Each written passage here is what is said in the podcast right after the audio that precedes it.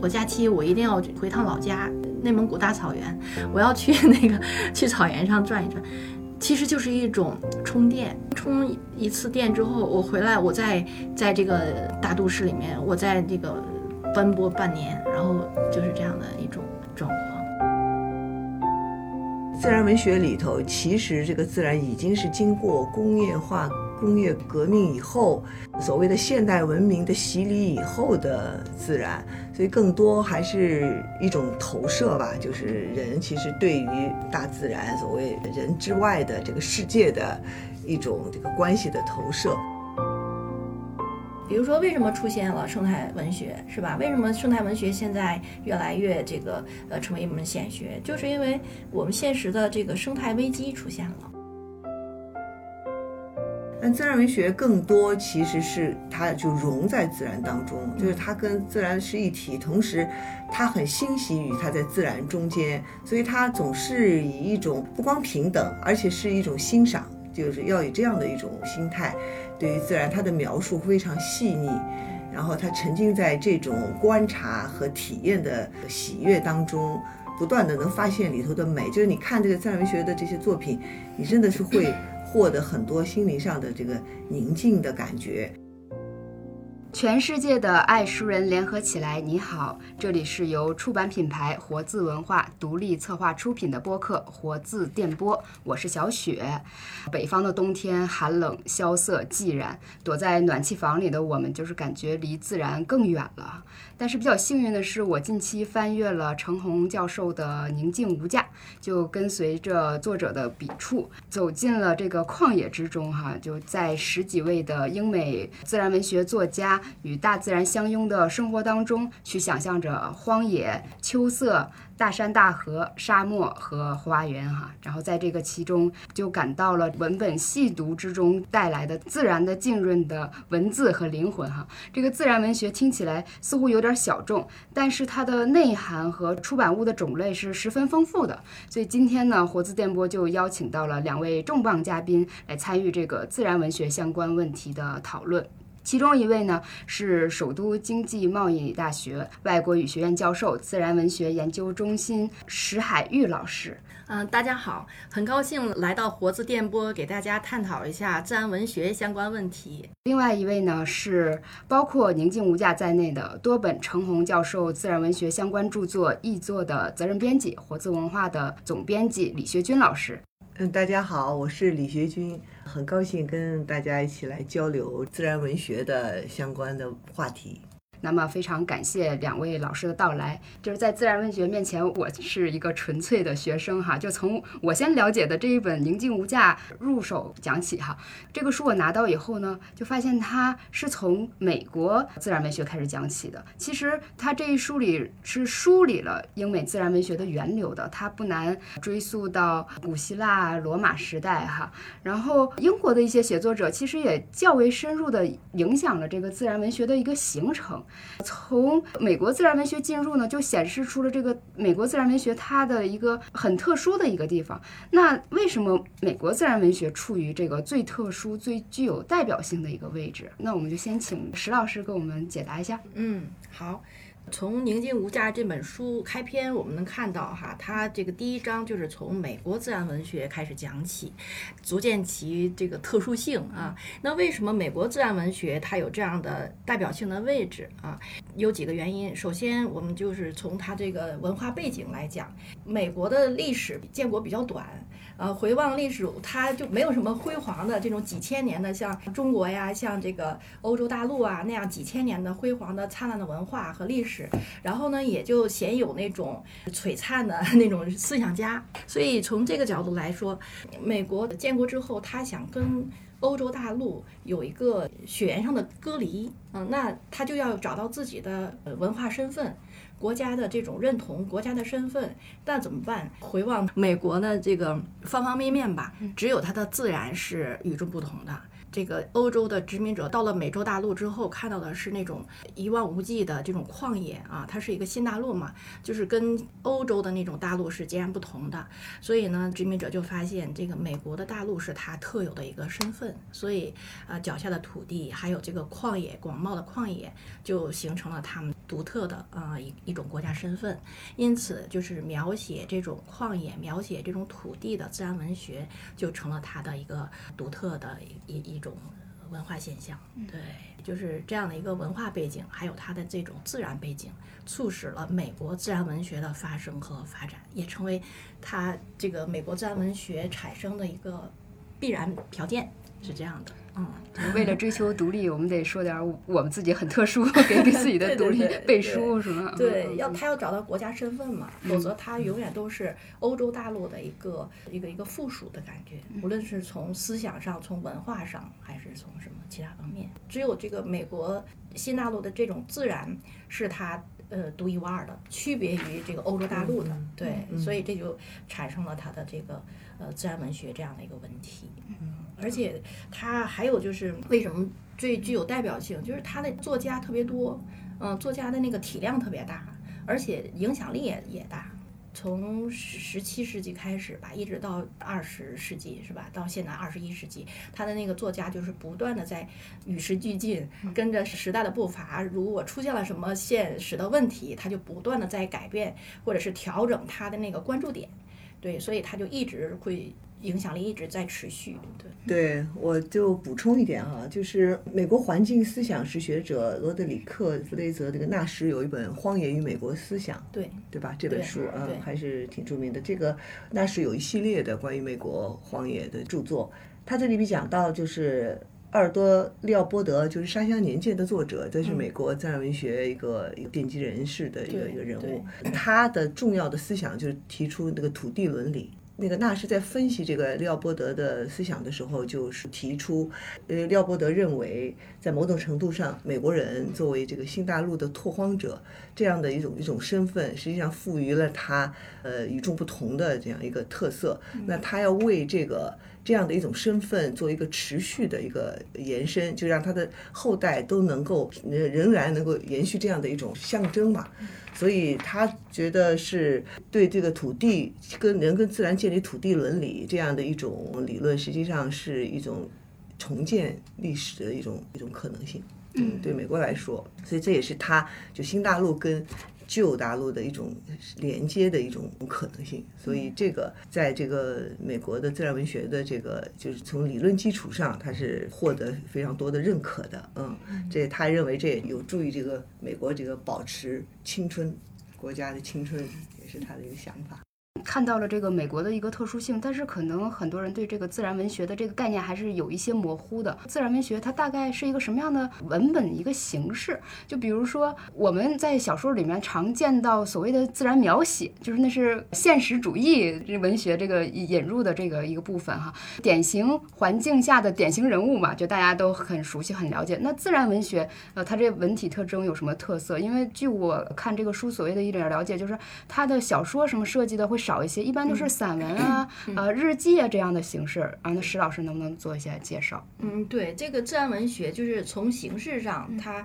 呃与其他的这种文学呃题材是不一样的，它就是一种非虚构的形式，包括比如说日记啊，包括散文，有的时候还有游记什么的。所以它这个最大的特点就是非虚构。那虚构就是小说类嘛，小说啊、戏剧啊之类的是吧？那就有人物、有情节、有地点这样。然后这个自然文学，它最大的特点就是自然文学作家他自己的亲身体验，他的走进自然，然后去感受自然有什么样的呃心灵体验，有什么精神升华，然后他把它写出来，通过与自然的沟通啊、交流啊，呃形成文字是这样的。对，其实它就是更具有真实性，而且里面还有他自己的呃作家的自己的感悟，所以也也还有那个思想性。所以，我我忽然就在印象里感觉到，就为什么那个李子柒那样的视频能在这个海外 这么的火，是不是让他隐隐约的找到了当时自力更生拓荒的那种感情，就是有一种连结性。自然文学会让我联想到一个现实生活的一个状况，就是近两年，不知道两位老师有没有发现哈，你去商场里，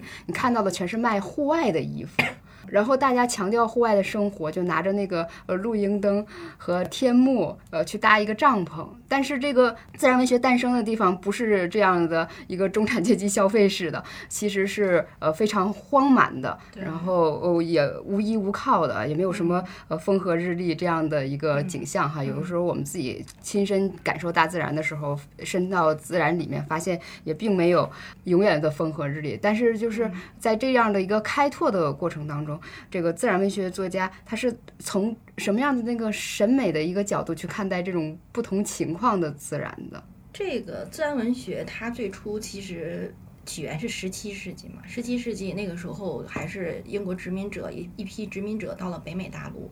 比如说像十七世纪比较有名的那个，我们现在说他是自然文学的源流哈，然后自然文学的作家什么的。当时像这个约翰那个威廉斯，他写的那个《英格兰记》，呃，还有呃布雷德福写的《普利茅斯开发史》，他们其实他们自己本身就是一个殖民者。像那个布雷德福，他就是一个殖民地的总督，他们去写这个自然，其实是一种探索。呃，包括呃，威廉巴特姆也是非常有名的一个自然文学家，他写的那个旅行笔记，就是从呃北卡罗来纳到南卡罗来纳到佐治亚，一直到东南部的那。叫什么？呃，佛罗里达州啊，去这样一路探索过去，那时候还是一个荒芜之地，所以对他们来说，肯定不会像我们现在这样的啊，想象的自然文学就是那种风和日日丽的田园风光。他们去就是一个探索的状态，然后肯定是有那种旷野的，呃，大自然的那种肆虐呀，那种狂风暴雨啊。那从审美的角度，我觉得这个理解呢，就是说。从自然的角度来说，呃，那都是客观的自然现象，是吧？无论是风和日丽还是狂风暴雨，对自然来说没有好坏之分。嗯，至于从审美的角度，那就是从我们人类的这个视角去去看待它。嗯，当然，风和日丽给人是一种呃祥和静谧的这种美的体验，但是呢，这种大自然它所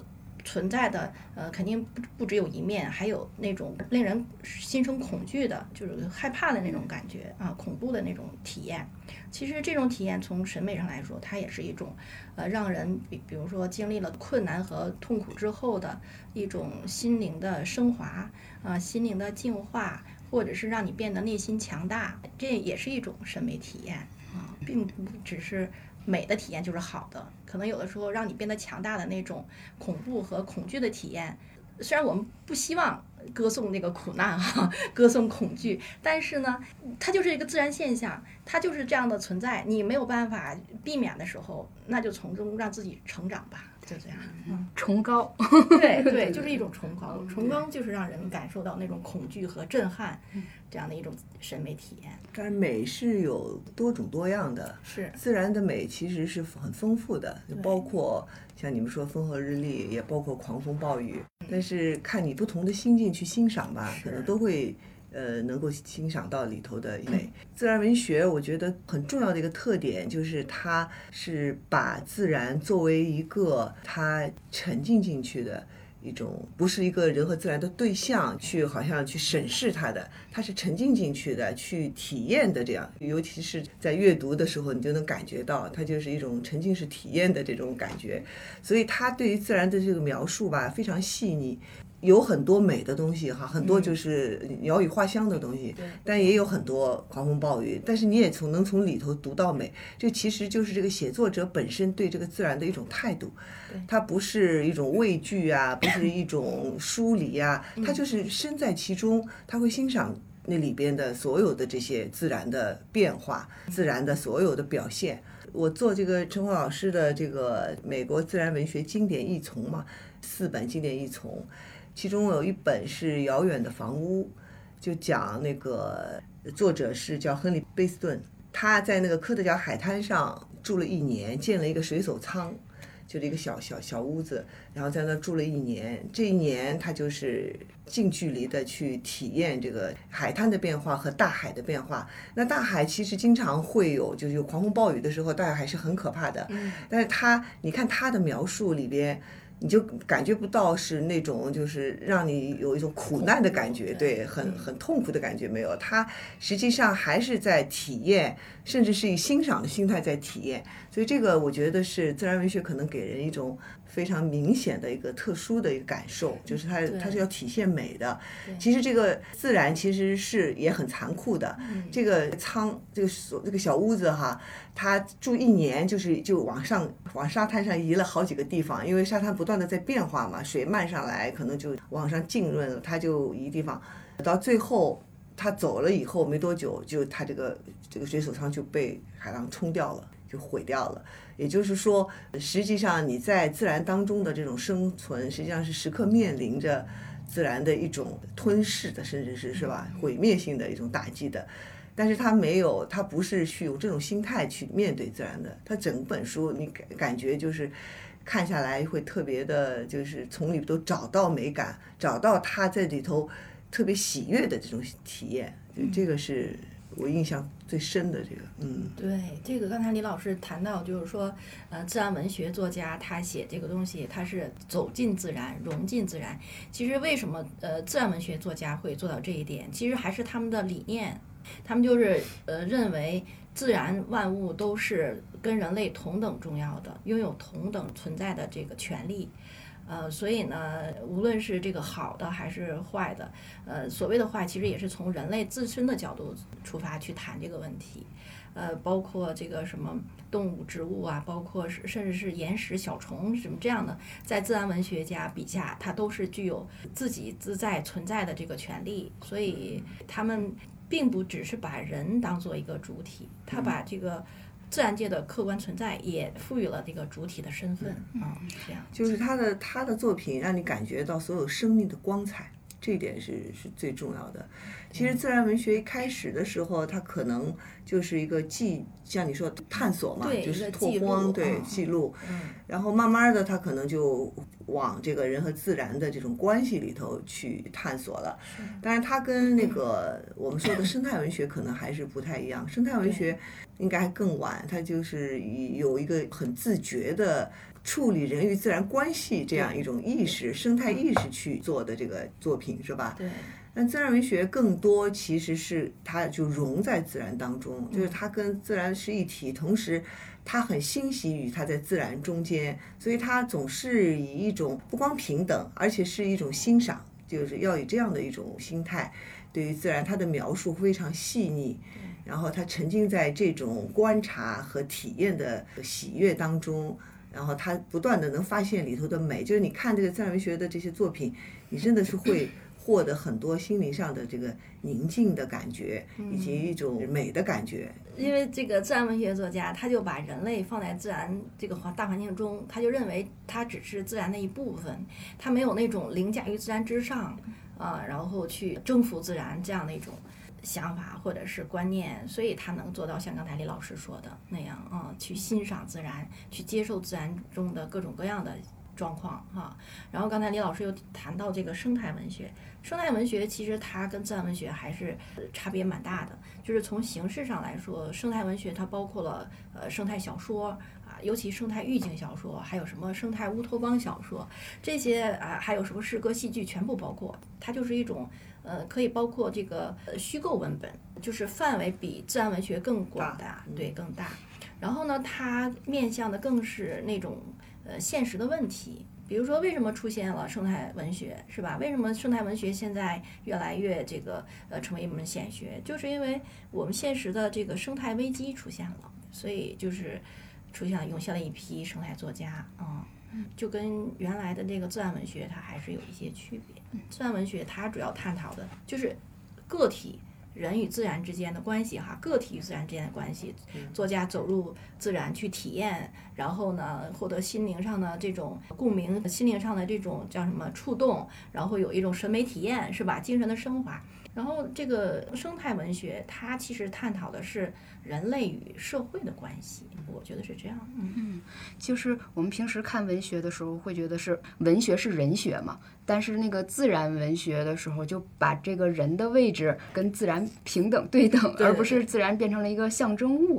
啊。刚才呃石老师也讲，其实这个自然文学最开始是一个认识所叫土地的这么一个记录哈，最开始的发源。呃，李老师刚才讲的那个故事也让我呃最后有几分感动，就是这个房子最后被海冲走了，如果没有这些文字，就什么都没有留下哈。那他不强调那个物质似的，就是你一年只能走过一个四季，然后你跟着自然万物一起生长，但是你不要那个执着于就是永远的去抓住你手里的物质，我会我会有一次这样的感觉。但是就是把自己所有的一点知识就做一个小小的结合，就是这个，因为美国它这个殖民一词，这个 colony 就是最开始的这个词的这个拉丁文词源，其实就是培育、居住和这个耕种嘛。那新大陆就是被开发。它虽然是带着这个现代的意识进入这个新大陆去生活，因为他带着这个现代性，因为他们是经历过这个工业革命以后的人了，所以他们是带着那个新教伦理和资本主义精神，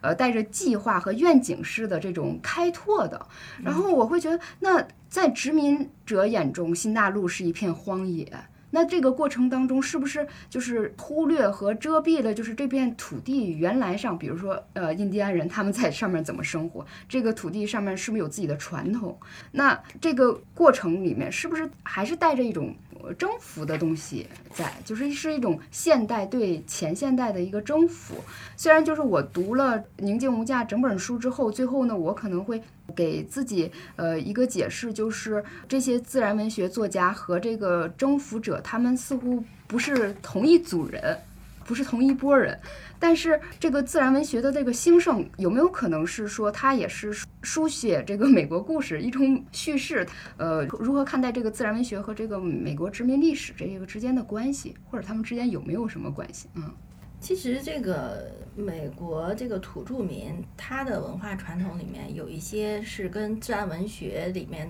的那个理念是重合的，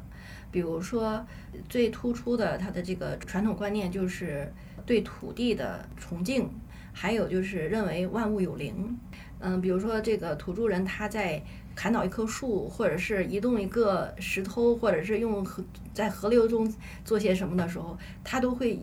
做一些仪式来抚慰这些这个就是神灵 一样，对对对，嗯，所以从这个角度来说，这个土著居民、土著人他跟自然的那种连接是更紧密的。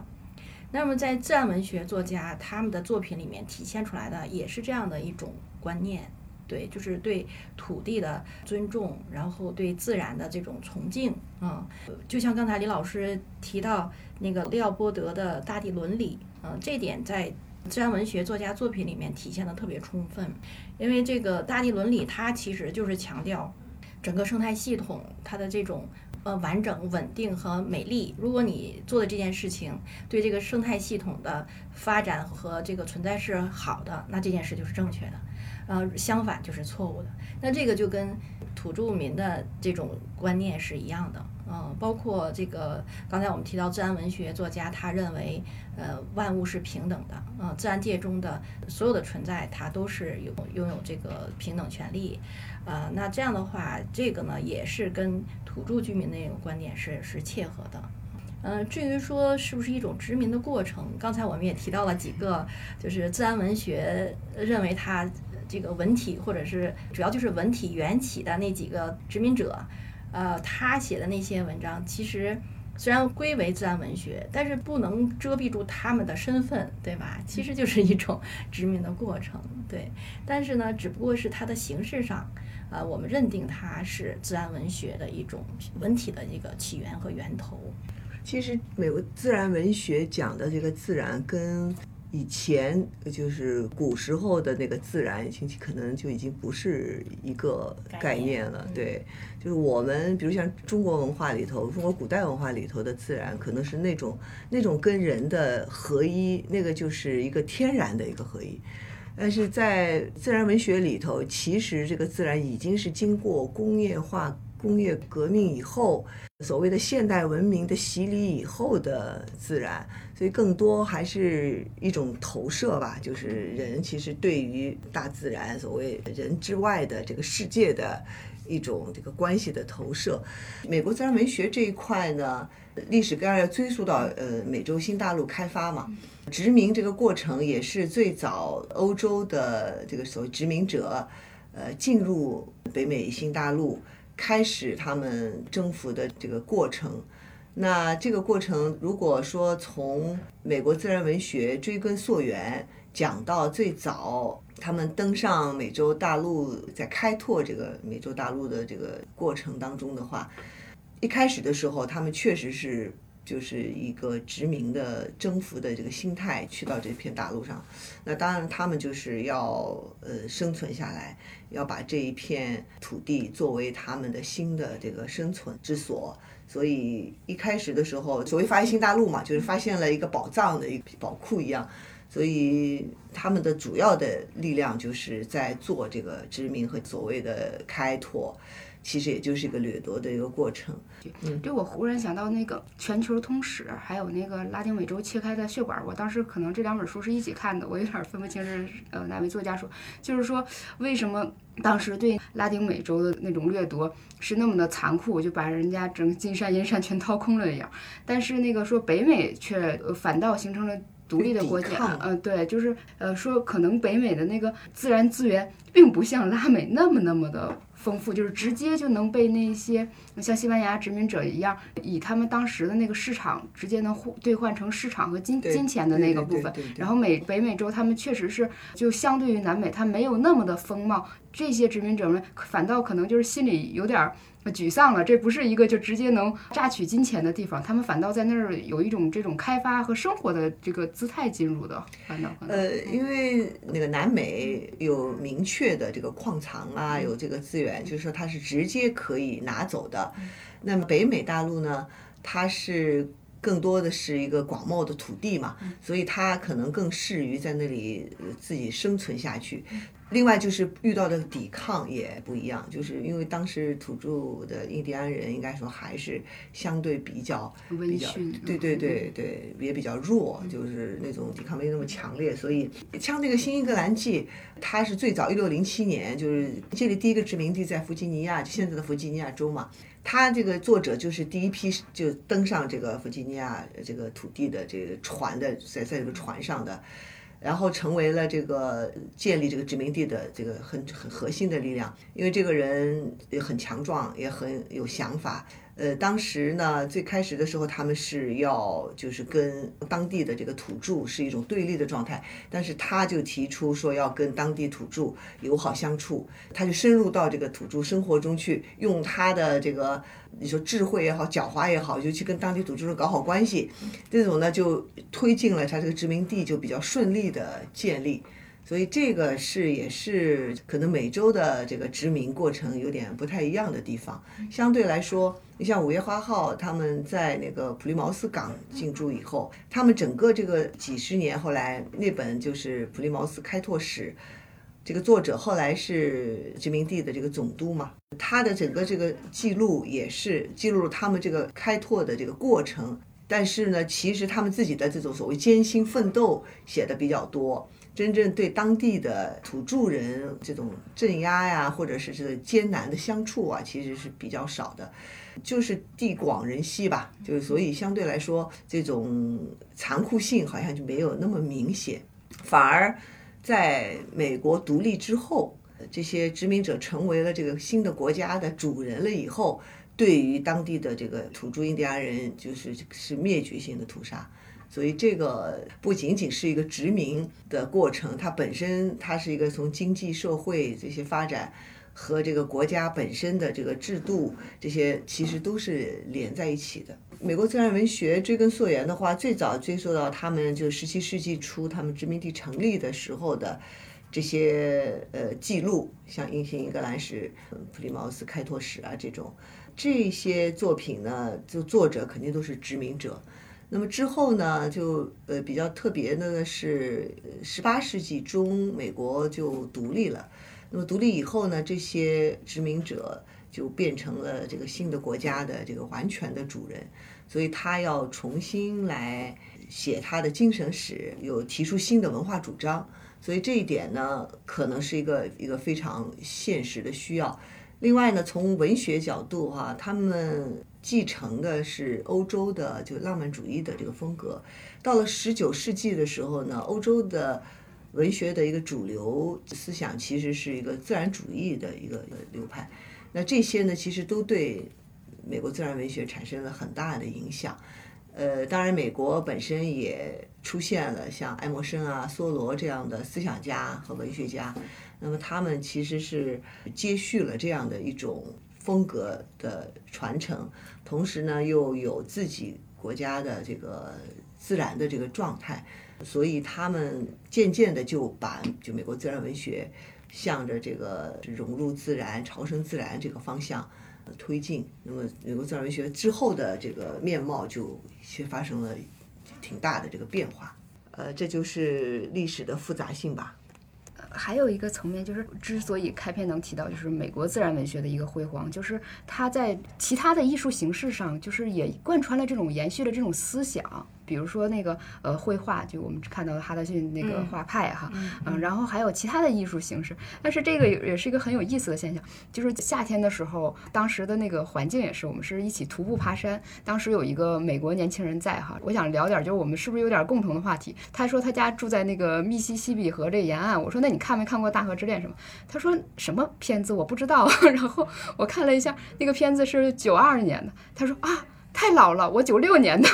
然后就觉得，呃，二十世纪整个这个和现代社会的这种很多这个文化娱乐题材之中，哈，我的印象当中仍然是有一些比较自然的东西，可能就是电影题材里也有很多就是关于这个美国自然文学的这种风貌的一风采的一个体现，哈。但是我不知道，就是这个美国自然文学它这些思想对于今日的美国，它有一个呃什么样的这个影响和作用？就是这种认识跟其他世界上其他国家有什么特别之？处吗？就是因为我们现在提到美国的话，可能还会认为它是一个高科技的一个地方。当然也知道是美国的这个呃海岸边上和这个广袤的内陆其实是呃有不同的这个呃色彩的啊。就是不知道那个石老师在这方面有没有呃什么思考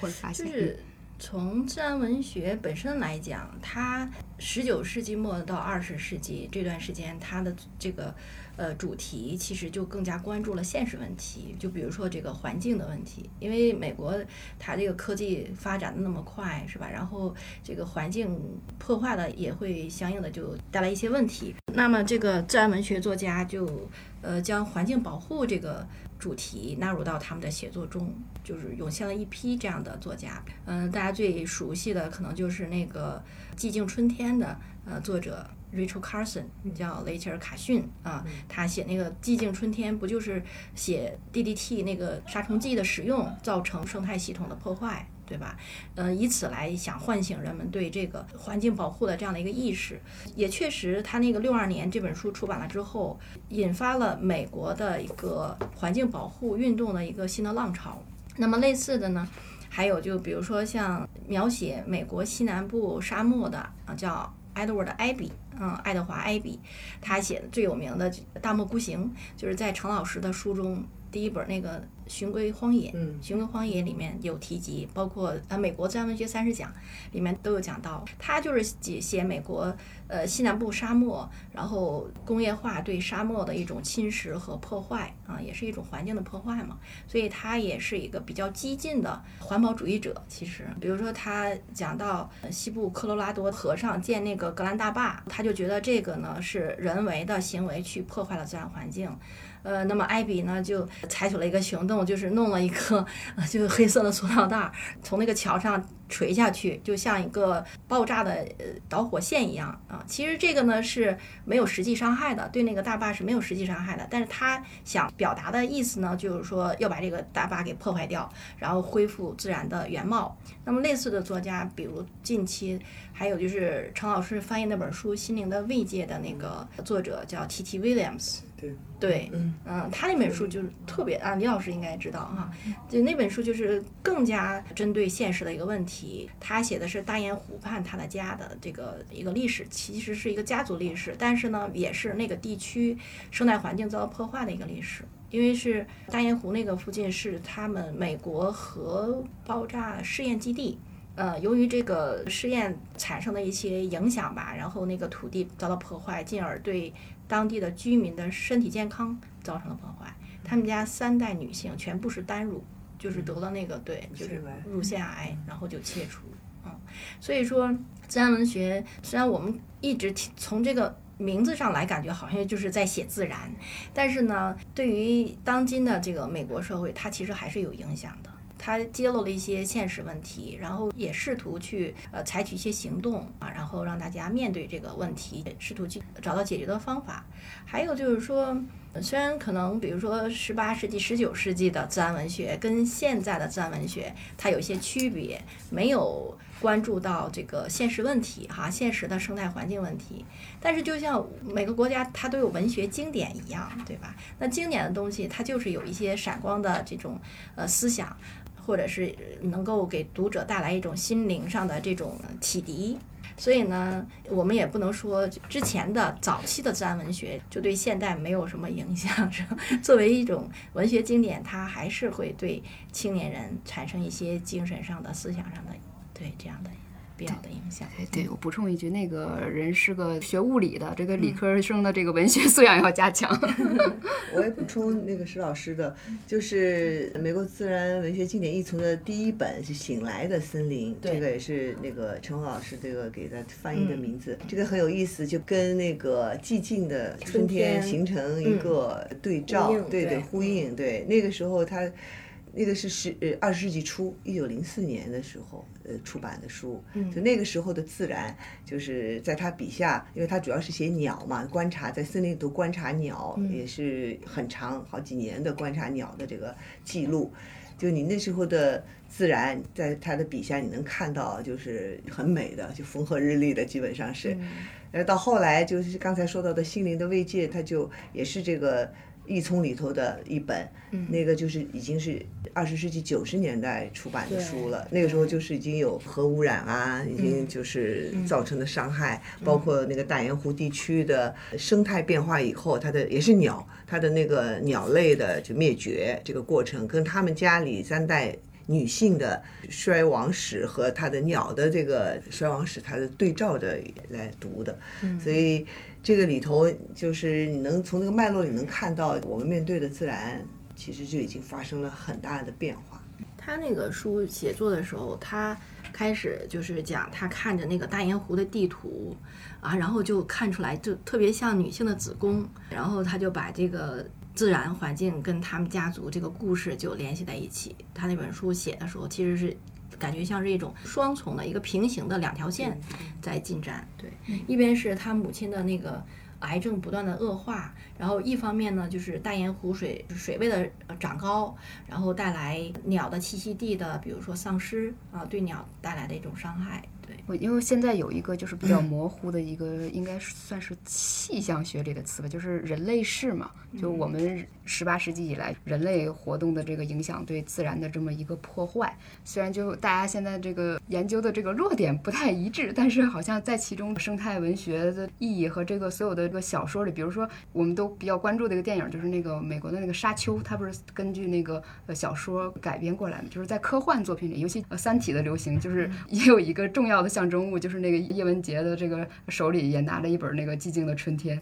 就大家都在沿着这个问题就是思考下去。好像我们刚才所讲的最开始自然文学诞生的时候，呃，带着那种独立意识的，甚至带着一点那个强调自然万物亲近的东西，变成了一个有点古典美的东西了。嗯，在这里，你从这个美国的这个眼光，呃，稍微往全球的这个眼光看一看哈，就是自然文学它其实是对那个浪漫主义的这个一个继承嘛，但是当时。浪漫主义就是它也是从旧大陆来的，是有这个英法德。然后在工业革命之前，这些国家也都是农业国。但是我就很纳闷，就为什么独独这个呃英国更强调这个传统文化中这个乡土特色哈？就在这个宁静无价里，我还划线了一句话，就是说他们说就是从内心深处而言，这个英国人（括号哈）我们都是这个根植于乡村而不是城市的人。那这个乡村生活为什么在英国人心中有这么大？的一个分量呢？其实这个，嗯，你刚才也提到了工业革命啊，这个工业革命大家都知道是十九世，呃，十十十八世纪六十年代，在英国首先爆发，发源于英国，所以它的发展的最迅猛，然后对人造成的影响也是最大的。呃，那工业化机器的生产取代了人，没有被取代的呢，那就在这个工厂里面生活，它跟原来这个田园里的生活肯定是不一样的。比如说说那种工厂里面的什么噪音呀，啊，工厂里面给人带来的那种焦虑呀，或者是那种忙碌，它可能会对田园生活的之前田园生活的它有一个对比。那像英国这种田园文学，它主要就是以描写那个牧羊人那种自由闲散的生活为主，歌颂他们这样的这种舒适的感觉吧。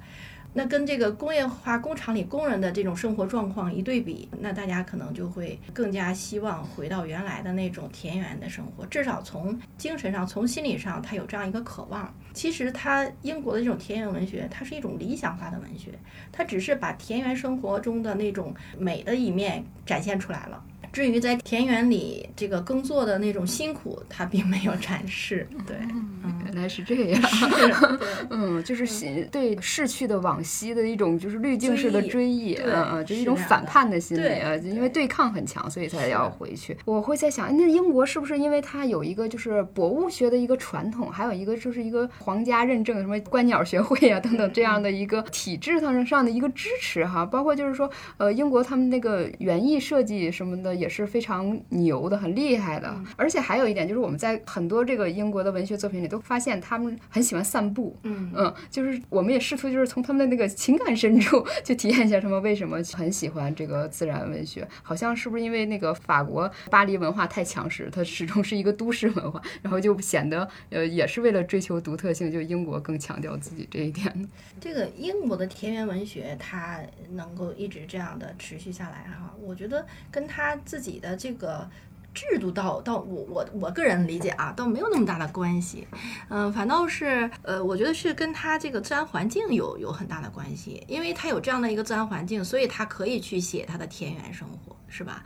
然后呢，就是说至于这个散步，呃，散步是他这样的一个传统，我觉得是因为。呃，散步给人一种放松的状态，在放松的状态下，你可能会在田间走的时候，在自然中走的时候，你才更容易呃产生灵感，更容易捕捉到自然中的一些呃现象啊，一些对你的感受感触啊，然后再形成自己的这种思想。嗯，我觉得是这样，就是说，呃，散步能更多的让它产生这种对思想什么的。啊，明白。就像我们现在说，我上网看。到了个什么？就是说啊，我散步的时候想到了什么？这是一个场景啊，对一个场景。嗯，我是觉得，因为十八世纪中叶的工业革命以后，就是西方的对于工业化发展、对大自然破坏、对乡村传统生活的这个破坏，会有很多作家发出感叹。之所以你感觉英国的文学在这个乡村文学上比较发达。我觉得是因为那个时候涌现了一批写这个乡村生活的，尤其是女性作家，嗯，你像简·奥斯汀啊、勃朗特姐妹啊这些，就是这一批作家，尤其是她契合了当时大家要想回归一种传统生活的。一种情感上的，又又有点感伤，然后又有点情感上的这寄托。就女性的文学，她在这方面就比较细腻，然后就表现的比较突出。我觉得跟这个传统有关系。至于散步是不是英国的特点，我觉得也很难说，因为德国也也很也很注重散步，这个德哲学家很对啊，很有著名的散步都 是这个，好像像他们的专利似的。所以这个也倒也不是最大的问题。嗯，其实英国。到后来，他的那个一个是乡村文学，一个是像这个十八世纪后期这些比较著名的这些篇，像《呼啸山庄》啊什么这些作品哈，其实它更多的是讲庄园，所以它更多还是一个贵族生活，就是它这种田园并不是真正回归到农村生活，对自然和农村乡村生活，它其实是工业革命的时代，就现代文明、工业文明。促使了原来英国的贵族的系统就是发生变化。那这些贵族，因为贵族嘛，他有文化，对吧？也比较擅长表达。那对于他们来说，这个时候是他们实际上是一种漠视的感觉。那他们这种发出来的感叹，可能就会比较隽永，就是一种一种那个末代贵族的。当然那个还不能算末代，其实他们贵族系统一直还有，但是那个时候是实实在在的贵族体系受到了冲击。现在其实很多都是像摆设一样的了，只是对吧？我觉得是跟这个有关系。一个特别有意思的现象，就是也是看《宁静无价》这本书体验到的哈，就是呃很多这些自然文学的作家，他不一定是来自这个贵族阶层，很多是那个农民，就是他或者是说他的生活就是跟这个自然。紧密相关的这些人书写的这些作品，相当于就是说，假如说那个比较经典化的哈，说那西方文学它是有那个重视这个呃英雄主义的那个悲剧的传统色彩。那在这种悲剧的传统下，诞生这种有一些恬淡色彩的亲近自然的这个自然文学的一个诞生，可能是一种平民，算是平民的一个在这个工业时代以后他们的这个地位的一个上升，或者是说他们执起笔来书写一种反这种。浪潮式的那种生活嘛，所谓的那个反，就是因为看他们去沉入这个自然的生活，就是用自己的这个肉体的力量去对抗这些，跟那个工业化的整体的那种用工业去征服自然的那个心态是不一样的，相悖的。就是怎么看待这些自然文学作家他们自己本身的那个位置？嗯嗯，其实这个我觉得是跟他文艺复兴之后的那种人本主义精神是有关的。文艺复兴之后强调的是理性，是吧？强调这个人本主义，就把人的位置抬到了一个高于其他力量、高于自然之上的这样的一个位置。所以呢，那就形成那种人类中心主义，就觉得是自己是万物之灵长，然后 就有这种征服自然、征服其他物种的这样的一个欲望，就把自己放在了一个很高的地位上。那这种情况下，包括这个工业革命这种机器啊什么，它跟人之间其实就是一种对抗，一种对立嘛。就像你刚才也提，就是 问题比较那个 杂糅了，杂糅了啊。就是提到那什么，像什么那个悲剧精神，其实悲剧精神它的一个核心也是这种什么对抗、对立，然后征服、毁灭，是这样的一个核心概念。然后人类的就有一种英雄主义嘛，是吧？悲剧里面他就是要要征服自然，要征服其他，然后自己成为一个英雄，是这种。但是呢，自然文学强调的是一种人在自然之中的希望和其他物种平等共生的这样的一种，像我们中国文化传统文化中那种大团圆的这样一种喜剧的结局。其实我觉得是对现代性的一种反驳，对一种对人类中心主义的一种。巨斥这种，工业革命当然使现在人与自然的关系处于那么紧张的状态，那这个直接威胁到人类生存。所以现在大家对于环境问题也好，自然问题也好，都那么空前的重视，跟这个有关系。自然文学本身它不是为了这个反驳而而产生的，对。但是它的存在就是客观上其实就是这么一个效果，因为它它的出发点就是人要融入自然，它其实是一个一个一个融入自然的一个基本的理念。呃，一体的嘛，其实跟中国所谓的天人合一，就是人与自然合一，其实是有点接近吧。那这种情况下，在这个工业革命、现在科技革命、物质飞速发展的这样一个时代，这种主流就物质极大发展的这种主流占主流的这种时代。这种声音仍然还是很微弱的，对吧？它只是我觉得为这种呃人和自然的这种关系的平等的关系，就增添了一点这个色彩而已。但是呢，这个很可贵。你像，其实中国文化，刚才李老师也提到这个天人合一什么的。其实中国传统文化里面有很多这样的，就是人与自然和谐共处，然后平衡这种思想或者是理念。啊，除了天人合一，比如说道家的那种道法自然，嗯，就说你要尊重自然规律啊，还有其他的，比如说像像道家还有土地涵养啊，然后这个动物的你那个狩猎期，它在繁殖的时候你不要狩猎呀，好像这些我们老祖宗都有流传下来。所以，这个中国文化其实在这个现在这个时代里面，还是起到一个很重要的作用的，就是说对自然的保护啊，或者是对人与自然关系重构啊之类的。你像这个刚才我们提到西方是这种悲剧传统，但是中国其实它。更多的有有一种这种喜剧的这种观念，我们喜欢大团圆，是吧？看一个什么剧，如果这个结局是不团圆的，大家好像都 都不能接受，就这样一种感觉。那在这个生态系统里面，其实健康的生态模式，它就更像我们中国传统这种喜剧模式，它就是强调这种生态系统平衡，然后共生共长，就是一种平等的关系。这种审美追求上是一致的。但是对，刚才两位老师都提到了那个传统，我也想到那个同样也是宁宁静无家的一个非常重要的一章，就是呃说到。这个英美文学，他们对千年以前的我们中国一个作家，这个寒山，他的这种精神的这种共通性哈。然后恰巧我们活字还有另外一本书，就是西川老师那个唐诗的读法，里面也说到了一句，说那个寒山是这个嬉皮士，包括什么凯鲁亚克在内的他们这个千年前的这个祖师爷，千年前的一个祖师爷的一个形象啊。有一点这个基础教育之后，我们都知道这个我们自己传统的文人其实有很多。这种寄情山水的那种豪情啊、惬意啊，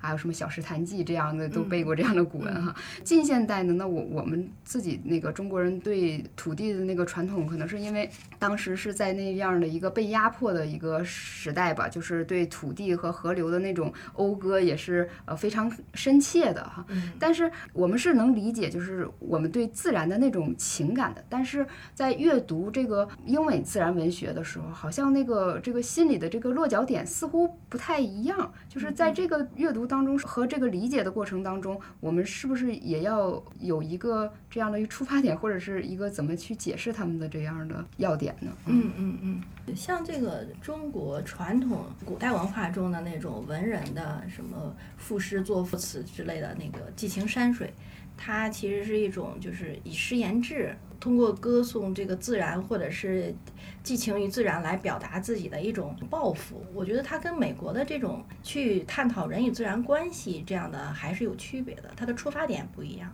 然后至于说我们近现代作家面对这种土地啊、河流的一被侵略什么的，然后一种讴歌，我觉得那个也是它是有历史背景的，它其实是一种家国情怀的一种表现，对吧？是一种对创伤的。呃，一种修复，嗯，其实是虽然它也描写土地，也描写这个山河。但是它是一种国家身份的认同，是一种家国情怀的那种宏大的叙事，我感觉是这样。然后这个自然文学，就像还是我们刚才说的，它其实是一种自我修行，走进自然之后的去探讨人与自然关系。其实它最终的目的是自我心灵的精神的提升，心灵的这种得到呃慰藉也好，或者净化也好，还是属于个人的修行的方面。我觉得中国传统文化里头，人与自然，它。是一个生存共同体，就是它是靠自然生存的，所以它比如说天地就是它的衣食父母一样的，像这样的一种一种理念。那在这样的理念里头，它跟自然的关系就是一种天然一体的关系。那文人呢，就是刚才石老师说的，他是借山水、借自然来咏怀，对，抒发他自己的这个情感啊、抱负啊，这个。这个跟美国自然文学的最大的不同哈，就是因为美国自然文学基本上是在工业革命时代甚至以后产生的，那他对自然基本上就是一个就欣赏的一个心态。你说他保持土地伦理，他的土地伦理其实跟中国传统文化对土地的这个感觉是不一样的。中国传统文化的土地是人和土地是一体的，他的要土地的休养生息，它是也是为了。呃，养活人，对吧？是人，就人要从土地里生，土地也是跟人有一个这样的一个互生的关系。但是呢，自然文学你看，它基本上就是欣赏，就是它不会去开拓，它现在基本上不会去，就是说去哎利用啊开拓。它土地伦理其实就是反对对于土地的纯粹的利用，他认为应该最大限度的保护土地本身的状态。那这个状态其实是没有这个经济没有经济目的在里头的，完全没有经济目的在里头，所以它就变成纯粹的一种。很纯的文学性的、情感性的、精神性的这样一种需求，所以这个呢，我觉得你要说它是一种比较奢侈的一种一种精神需求也好，你说它是一种进步也好，因为时代不一样了嘛。现在工业时代，它不需要在这么大规模对自然这种破坏性的征服的这个基础上。来发展的，那他就希望能够更大程度的保护自然。其实这也是给人类提供生存的一个很重要的一个方法。那在这样的一个大背景下，他的自然文学的表现形态就不一样。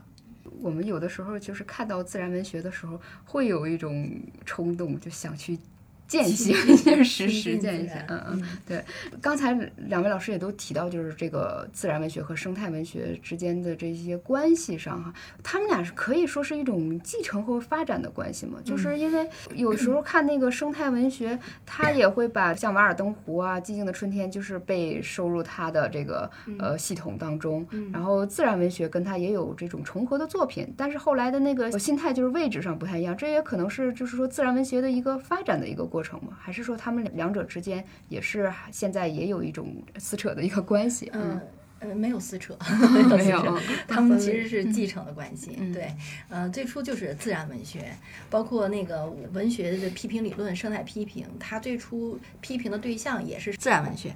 在这个自然文学基础之上，由于这个时代的这种发展，然后环境破坏的日益严重，生态文学才不断的这个凸显出来。其实自然文学是它的一个基础。我觉得是这样啊，是它一个根基吧，在自然文学基础之上，然后又把范围扩大，进行那个文学的批评啊，包括了什么小说啊，刚才说到什么生态预警小说呀，什么生态乌托邦啊这些，它就是更加针对现代的这个现实问题。你像那个《瓦尔登湖》和这个《寂静的春天》，尤其《寂静的春天》，它就更特别一些。它虽然是描写自然的哈，但是呢，它提到了一个具体的这种对自然。造成破坏的这样的一个问题，它就更具有现实性，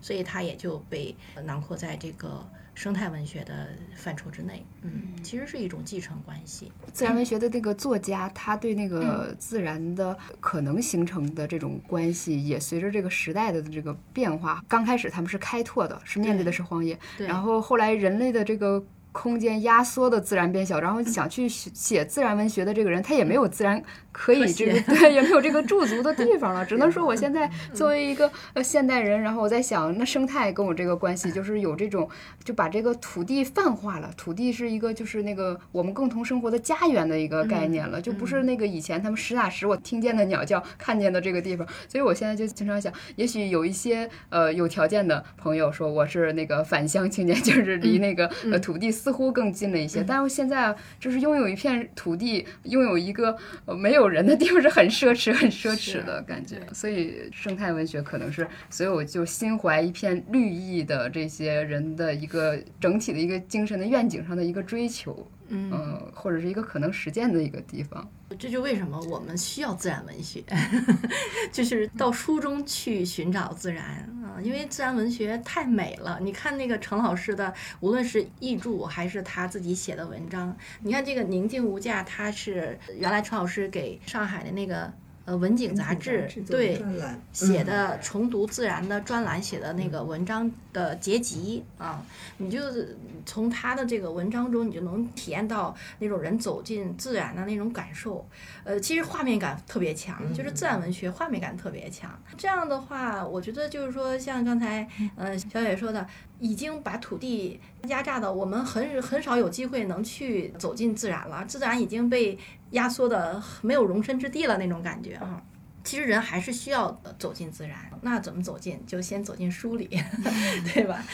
我特别喜欢一句话，就是好像是一个清代的人说的，就是说。文章乃为案头之山水，山水实为地上之文章。对，其实你没有办法走进这个现实物质的自然的话，就是看书，其实也是给人一种感受的，身临其境的感觉的。尤其这个自然文学，它对自然的那种描写。我我觉得是普通人做不到的，作家嘛，他肯定是一些特殊群体，对，所以他对自然的那种感受，包括他的体验什么的，付诸笔端之后，其实形成的这种作品，对于我们现代困在这个钢筋水泥的建筑中的人来说，是一种精神食粮，真的是，而且是很有必要。嗯，对，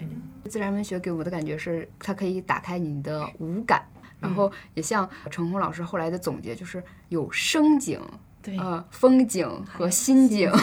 对这种结合，就是自然文学的描述是有颜色的，是有味道的，是是有声音的啊。卖弄一点，就我比较幸运，我 我生长在林区，就是小时候我是听见过这种白桦树啊、松针呐，就是那个没有什么车过啊，就是呃你走过的时候是有这样的声音的，只要想到啊，为什么有的歌说什么阵阵晚风吹动这松涛？就如果要没有听过的。那种真正的松涛的声音，听到那首歌的时候，你也不会有那种辽阔的心境的。嗯，不能产生共鸣。嗯其实就是说，人的内心产生共鸣的时候，就是一种审美体验，是吧？就是一种心灵的这种净化。嗯、你刚才提到松针，你在林区生长哈，然后就让我想起我那个二十多年前我去坝上草原，就是那个情景，那种感受，一直难以忘怀。我们早晨坐在一个那个面包车里哈、就是当时包的那个面包车，雇的是当地的那种司机，他就是那个技术特别好，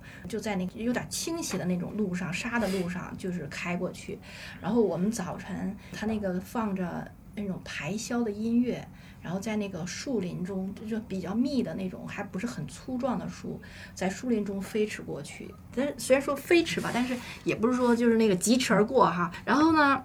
早晨呃有雾，就是坝上草原雾比较大，从那个林间穿过，然后有那个排箫的音乐，然后当时就是给你的心心里面就是挺震撼的。后来到了那个也是松林，松林里面就是站在一个空地上，四周全部都是松树，然后听那个风吹过松树的那个声音。啊，就是真的就是那种自然界的那种声音的那种声景，就是陈老师那个三景嘛啊，声景给你心灵带来的一种影响和一种震撼吧。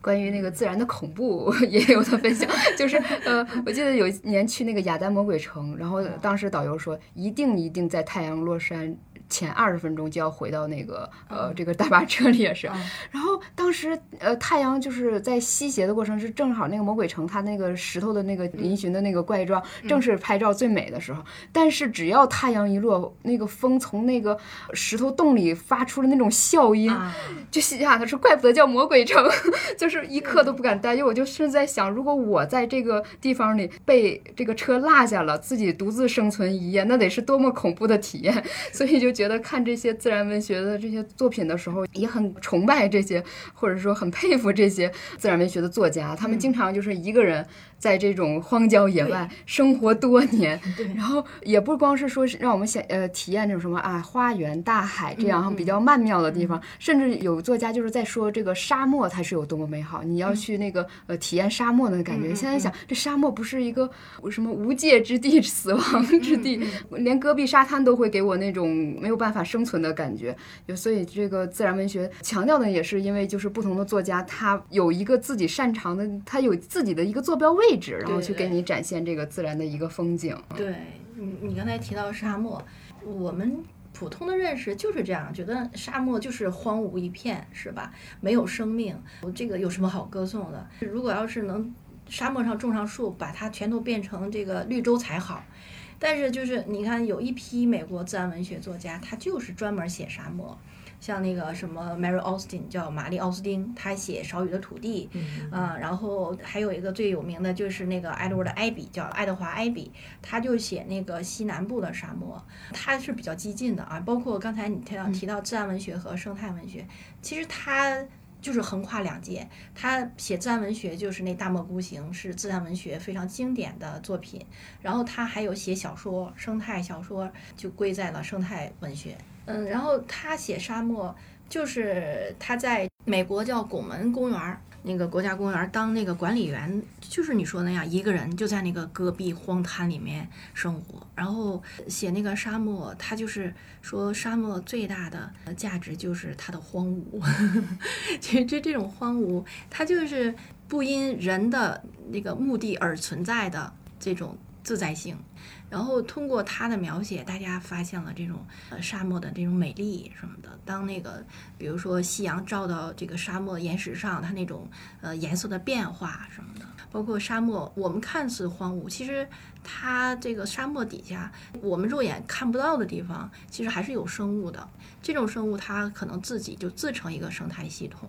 所以，呃，就是说，自然文学里面，它除了什么大地伦理哈、在这个伦理道德上，它还遵从一个就是敬畏生命。其实，敬畏生命这个是我记不清了，法国的还是德国的一个伦理学家叫史怀泽。史怀泽他提出来了敬畏生命这个这种伦理，他就是把所有的生物纳入到人类的道德关怀的范围之内。就是说，呃，原来我们可能比如说像什么康德呀、笛卡尔之类的，他只是把这个这个道德关怀涉及到人，认为只有人才有这个资格、有这个权利享有这种道德关怀。但是呢，史怀泽他就把这种范围延伸到所有的生命，所以他提出了敬畏生命这个伦理。然后在自然文学中，其实敬畏生命这种伦理观念也体现的特别具体。您刚才是提到那个说，就是我们想改造沙漠，觉得它是绿的就好了，这是一个多么自大的自大的 一个想。法。嗯对，嗯其实自然你就让它，我们英语有一句叫做 “let it be” 哈、就是让它就是自然成长，你不要去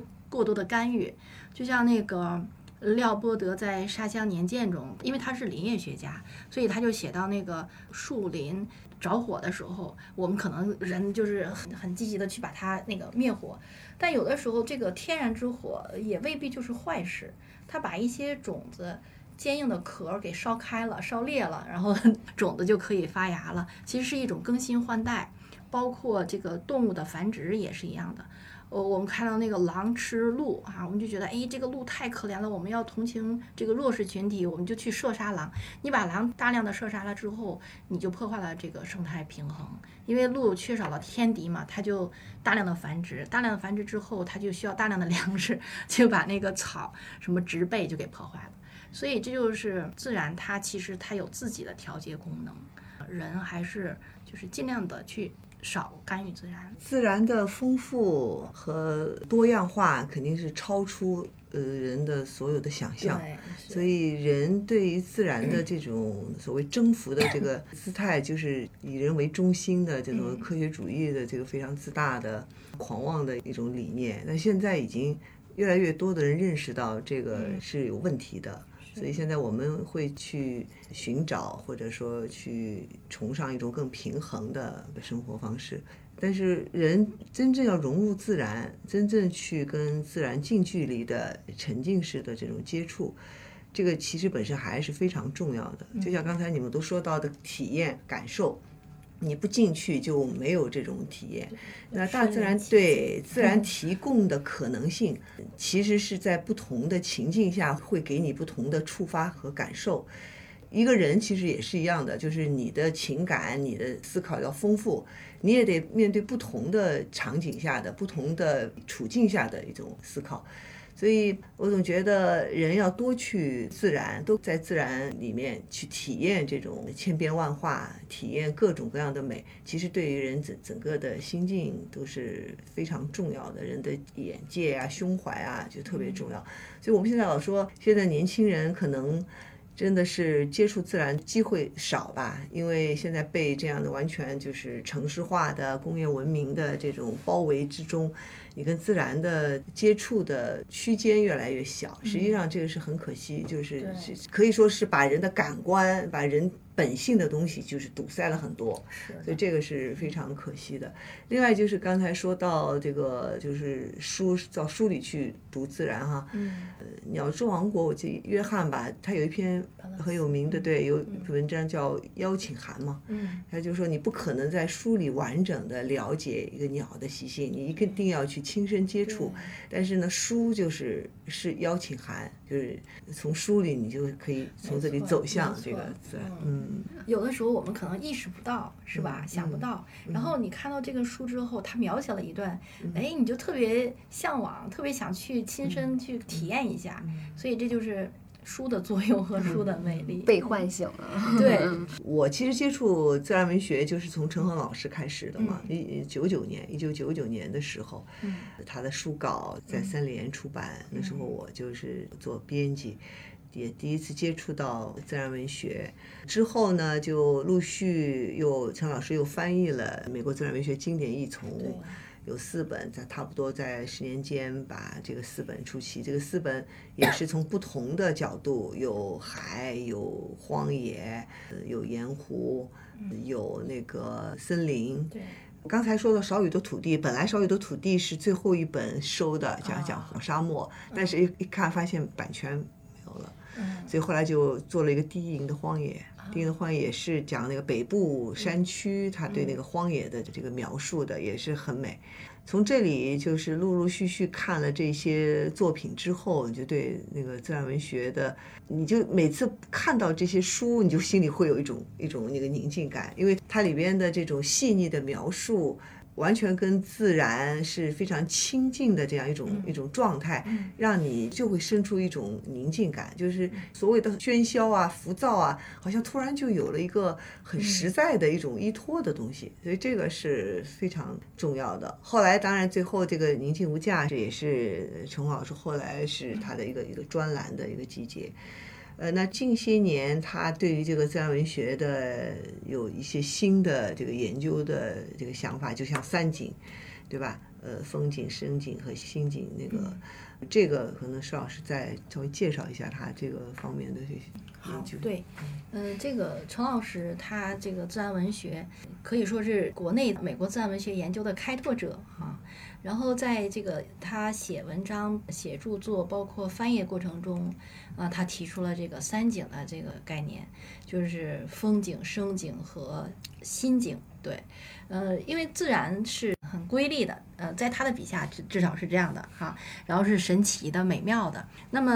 自然文学作家他是通过他的视觉和听觉走入到自然中去，捕捉自然中的一些美丽的东西。然后，自然除了有它这个形态的美，还有这种声音的美，所以呢，就出现了这种风景。风景就是视觉捕捉到的信息，那声景就是呃自然中的声音。给作者、给自然文学家他产生的一个景象啊，然后后心景呢，就是声景和风景二者对心灵的碰撞带来的影响，风景在心灵中的一种投射啊，然后这个三景相互交织、相辅相成，最后形成了自然文学的一个独特之处。而且呢，也产生出了这种它独特的一个审美的情趣和审美的这种价值。我我想在这里读一小段儿啊，程老师关于声景的一个描写。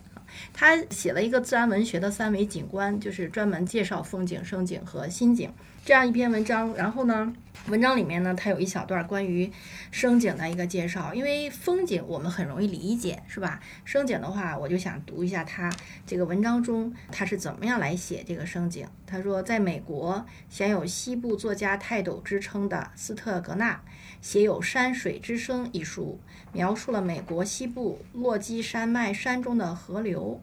他在看到山中河流时那种心灵的震撼。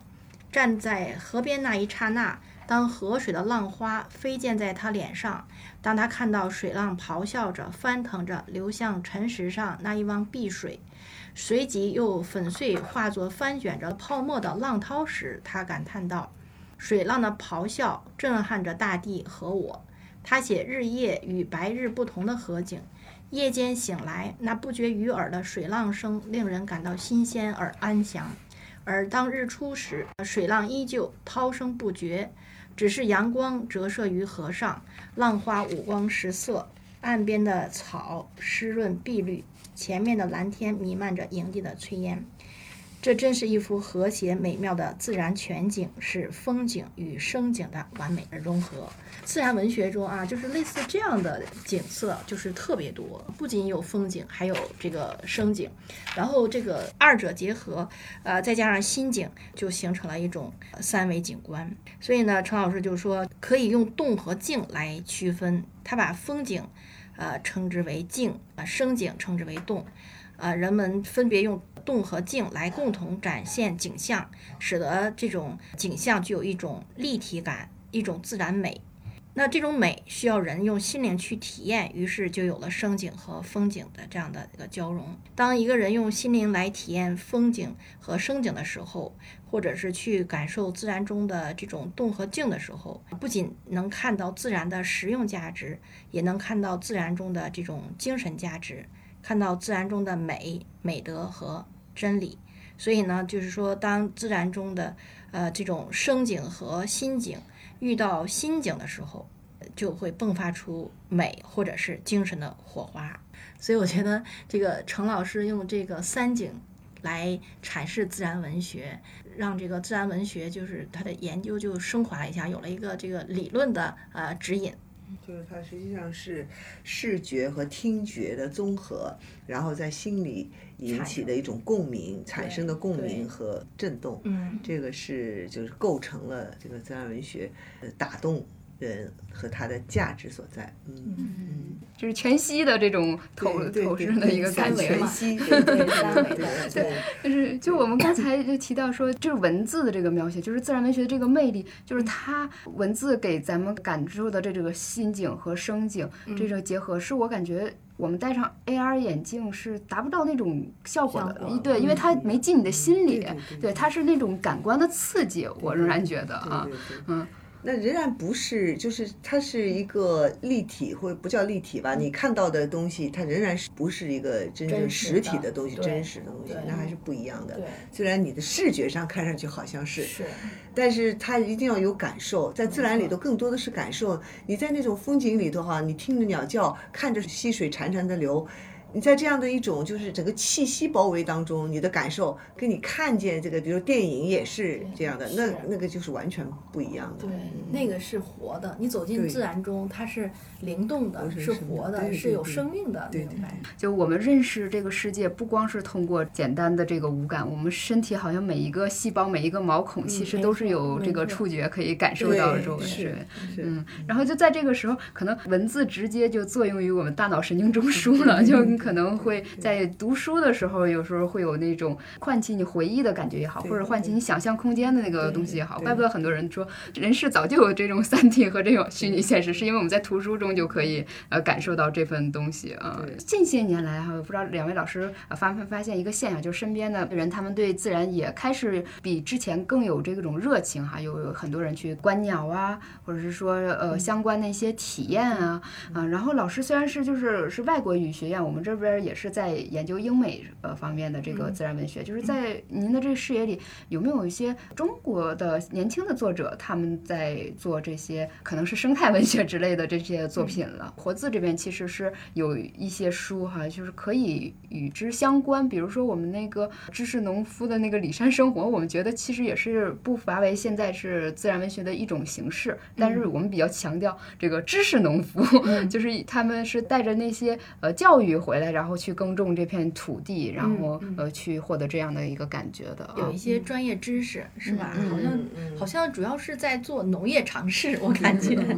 对，我们谈的是文学嘛，所以石老师可能对文学这块比较。嗯，那那倒没关系，就是你刚才提到的，那他可能比如说去做知识农夫，然后他可能也做一些记录啊，包括原来我有一个朋友也是写了叫什么《四季慢慢走》。他本身不是作家，他本身是做证券的，然后写了这样一个书。那他就是写这个四季的变化，然后有一些什么动植物的描写之类的。我觉得是这样，我们可能有一些呃作家再去写这个呃类似于自然文学的东西，但是不成规模。而且也没有这种创作的自觉性和这个强烈的意识，他可能只是自己某一个时间段的某一个感想，或者是某一段生活经历，他就把它写出来了。我觉得他还是不构成体系，至少在目前国内，呃，没有一个什么大的自然作家的群体。如果要说的话，就是有一个呃叫刘先平，他但是已经二二年已经去世了。八十多岁的时候，嗯，走了。他呢，网上哈，你去查，被人称作中国大自然文学之父。他倒是写了几十本自然文学，嗯，但是呢，我觉得跟西方，就是跟美国自然文学，它还是不一样。呃，你看他的书，呃，感觉就是一种探索。一一种探险，比如说他去高黎贡山的探险，然后比如说他去这个西沙群岛的探险，然后他就把这个就写出来了，写出来类似于一种，可能我觉得儿童呃读起来可能更喜欢，就没有一些晦涩难懂的什么思想啊，或者是呃语言比较艰深呐，没有啊，就平实一些，写的东西很多，但是他这种的呢，就更像是一种自己的这种游历的呃一种记录。然后就是跟美国自然文学，它可能有意识的去呃走进自然，然后研习自然，然后探讨人与自然的这种关系啊，人的什么心灵的成长啊，好像就是差别还是要大一些。我觉得自然文学的这个文体就是比较宽的嘛，就是它是一个非虚构的一个文体。实际上所有的人都可以来尝试，因为真正的文学作品，比如说你要是虚构创作的，可能有一定的难度。但是非虚构的、记录性的、散文体的这样的作品，其实。有可以有更多的人来加入这个团队，尤其是年轻人。其实我觉得，为什么我们在这里谈这个这个自然文学，也希望更多的人 知道有这么一个自然文学的领域和文体。其实就有更多的年轻人可以加入进来。其实现在年轻人，我觉得生活有些也是挺丰富的，他会有很多到自然中去探索也好、观察也好的这个经历，但是可能呃没有想到或者没有意识到是把它记录下来，其实。是可能成为一个比较系统的一个东西，这个东西也是积累出来的，是吧？这么一个群体，如果大家都有意识的去做这个事儿，做记录，做自己对这个观察的这个描写。我觉得也是，慢慢可能也会形成一个自然文学的一个大的群体出来。对，其实还是挺必要的。阅读自然文学，包括这个创作自然文学，我觉得对于当代啊，无论是从这个现实的环境问题啊去保护，然后唤醒人们的环保意识这个角度来说，还是说对于年轻人，甚至对于这个青少年他的心理健康的成长，我觉得都是非常必要的。因为我们说这个自然是心灵的家园，它其实就是。自然它里面蕴含着很多的那种能量，那这个你走进自然了，放慢脚步，就像说散步一样，然后放慢脚步，你去观察自然，你把它呃详细的记录下来，付诸笔端的时候，那这个自然中的能量就转换成了你的作品里的能量，然后这个读者再去读你的作品，那这能量又。转移到了这个读者身上，所以就对人的心灵就会产生一些影响嘛，包括人的那种道德观念呀什么的。所以我觉得这个阅读自然文学，还有进行创作自然文学，其实对于当今中国来说都是很必要的。你比如说现在这个年轻人这种生活压力特别大，是吧？有一些呃，就是每天都坐在办公室里面，他很少能走出去。呃，还有一些比如说小学生、中学生，课业特别重。我们家楼下的那个小学，我就能看到操场，一天见不到孩子，只有大课间或者是有个别班级有那个体育活动的时候，孩子才出来。呃，我就觉得这样，你不让他接触阳光，是吧？嗯，这个一周五天都是这样，然后周六、周日、周末呢，你有可能有其他的这种培训班，你都没有时间去接触自然，他的内心就会比较荒芜，就是缺少能量啊。为什么我们会去旅行，是吧？然后比如说我我是当老师的，我有假期，我假期我一定要回趟老家，内蒙古大草原，我要去 那个去草原上转一转。其实就是一种充电，充一次电之后，我回来，我在在这个大都市里面，我在这个奔波半年，然后就是这样的一种状况。我非常非常理解，嗯，而且那个我们之前也就是采访过，就是我们自己的两位作者，他们一直是在做这种召集大家来，就是怎么认识自然，认识他们生生活。然后他就提到一点，说有很多人就是现在有一种特别功利的心态啊，就以我先要看一大本什么博物书，什么都懂了去见识自然，然后去认证我见到了什么。就是这种其实是有点本末倒置了。他说，就是你到户外，你看见了一只鸟，你说它叫出它的名字。和叫我看见一只大黑鸟，它有什么关系呢？我们首先就是得先去有那个体验支撑你的这个心灵这个感受。嗯，其实它是你你说是先看书还是先去走入自然？我觉得这个顺序其实也没关系。对你要是对这个博物学书特别感兴趣，你看了之后，哎，你想去自然中去印证一下，是吧？去找寻这些什么小昆虫啊、小鸟啊，我觉得也没问题。或者呢，你走入到自然中了，然后你认识了一些新的物种，或者是认识了到了看到了什么，你再去书中去找。我觉得不管是哪一种形式，对孩子的成长或者是对人的成长都是非常重要的。我觉得这样就可以了。那个提到这种自然环境对人的影响。呃，我我就特别喜欢有一个就是中国的那个生态文化学者叫鲁淑媛，鲁淑媛老师他就写了几几篇文章，呃，其中有一篇就是叫儿童生境，这个生境它其实就是生存的环境或者是栖息地，然后呢，他就说儿童性格的形成就是零到六岁是特别关键的一个时期，这种性格的形成包括人格的形成，那这个关键时期对儿童。影响最大的两个因素，一个就是自然，一个就是女性。所以就是说，他的那个生存环境对他影响特别大。儿童时期，他如果能接触到自然的话，自然是丰富多彩的，是吧？他在自然中去学习，或者是自然中去生长，对于他来说是整个可能对他的一生都很重要的一个一个能量储备。所以我们说，幸福的童年能治愈一生，然后不幸的童年用一生来治愈。其实走入到自然中去，呃，孩子可能会玩的特别开心。那种天性的释放是你在室内的什么游戏场所获得不了的。科技发展对于人的心灵、精神的这个影响，可能还需要比较长时间的这种研究。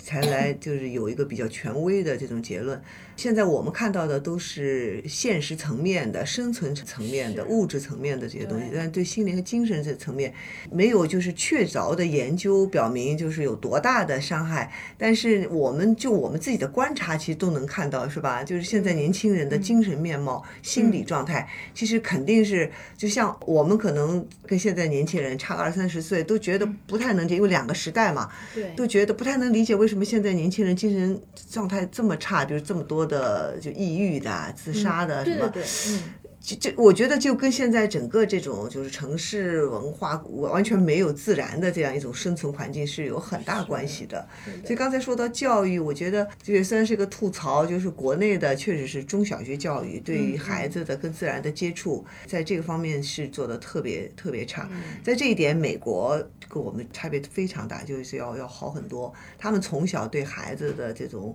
体能。接触自然有很多的这种安排，所以他们的孩子不完全是会捆在学业里头的，学业只是他们生活中的一个一小部分，更多的他是要有，比如说动手，然后体育，这个在他们的这个生活里占了很大的比例。那我相信这个十年以后，成年以后，这种差别就出来了，就是能量的。储存，它就就没有后劲儿嘛，就会就对吧？没有后劲儿，你到了三十岁，你就心里就支撑不住你的生活了，就开始出现各种各样的精神问题，所以这个是一个很大的问题，我觉得。呃，就是包括从这个功利的角度去谈哈，说这个孩子知识文化层面的成长，其实，在自然里面也会有很多的机会。比如说，我们去周末呃给孩子补课是吧？什么生物啊、化学、语文、数学啊之类的。但是你想想，自然中其实都包含了这些科目。呃，数学，你看有多少棵树，对吧？你是不是有有多少只鸟？这这就是数学问题。然后呢，那物理、化学。更是囊括在其中。你对自然有感受，观察到了不同的景色，你把它写出来，其实这就是语文的提升。所以，其实自然中包含了各种各样的学科知识。嗯，关键是心灵的丰富，这个是最最重要的。对，我觉得不接触自然，在心灵丰富这一点上，没错，就就缺缺失太大。对，除去我们无功利的那种心灵的成长，就是说从功利的角度来说，如果关注孩子的学科成绩的话，其实自然也是很好的一个素材哈。还有就是说，刚才李老师提到这个呃心灵的成长，呃也提到了现在什么这科技发展呐，AI 的出现呐，就是这个世界变化太快了，我们不知道未来是什么样。像我们这个年龄哈，应该还好，就是说再过一段时间可能就就退休了嘛，就不会再有出现什么生存问题。但是这个发展这么快，那总是看到一些报道说会取代一些什么样的工作哈？那未来的这个人或者是青少年的教育该何去何从？其实，呃，有的人说未来不被 AI 取代的，就是。具有人的独特性的一些那个工作，比如说审美的呀，关于人自己的呃人生体验的呃人生故事的呀，还有就是人的共情能力啊，与人沟通的能力。谈到这个共情，还有呃人生体验，那我觉得这个自然或者是这种自然的书籍，它其实能让你的内心变得更丰富。包括你走入自然中，你对树、对动植物那种产生的那种感情。其实就是一种容易培养人的这种共情能力嘛，所以我觉得就是面对未来这样的一个未知的世界，各种可能性存在的这种世界，应对科技的发展、AI 的出现，那培养孩子这个角度来说，我们还是要让他的内心更充盈，然后更丰富，自然呃就能起到这样一个作用。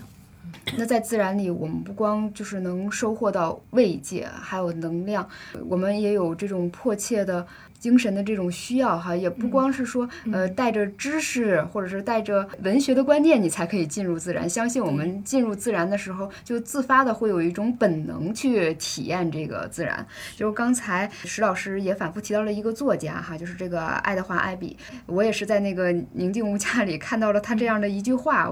其实他是深深的触动了我的。就是说，如果我们学会像深深的热爱时间那样去热爱空间，呃，或许就会。在堂堂正正做人这一短语里发现新的含义啊，就是自然文学究根到底，它是一种属于空间的内容，就是除了这个时间上的一个经典性的一个梳理之外，就是我们呃看。英美的自然文学其实也是把我们带到了一个大洋彼岸，然后去看那边的一个生态和我们拥有自己的生活和土地的一个呃互相的一个映照和一个感受的共享哈，嗯，所以非常感谢两位老师关于自然文学的这一个分享，然后还在后面就是很难以自抑的就抒发了就是对于我们现在共同生活危机的这么一个体验哈，嗯，所以在新的一年里哈，也希望大家不用。太挑天气，任何一个季节都有它存在的这个美感和丰盈哈。你只要穿暖了，自己安全的这个前提下哈，就尽情的去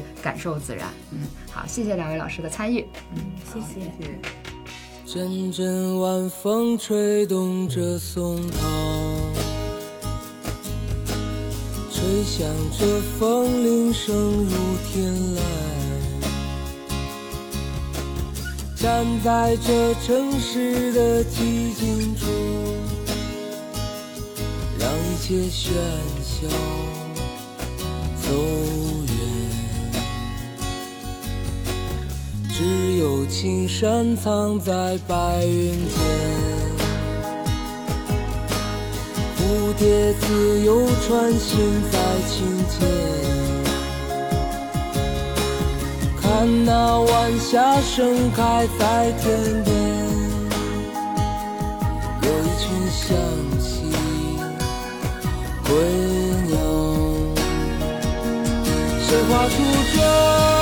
天地，又画下我和你，让我们的世界绚丽多彩。谁让我们？给我们惊喜，让我们就这样相爱相依。总是要说再见，相聚又分离，总是走在漫长的路上。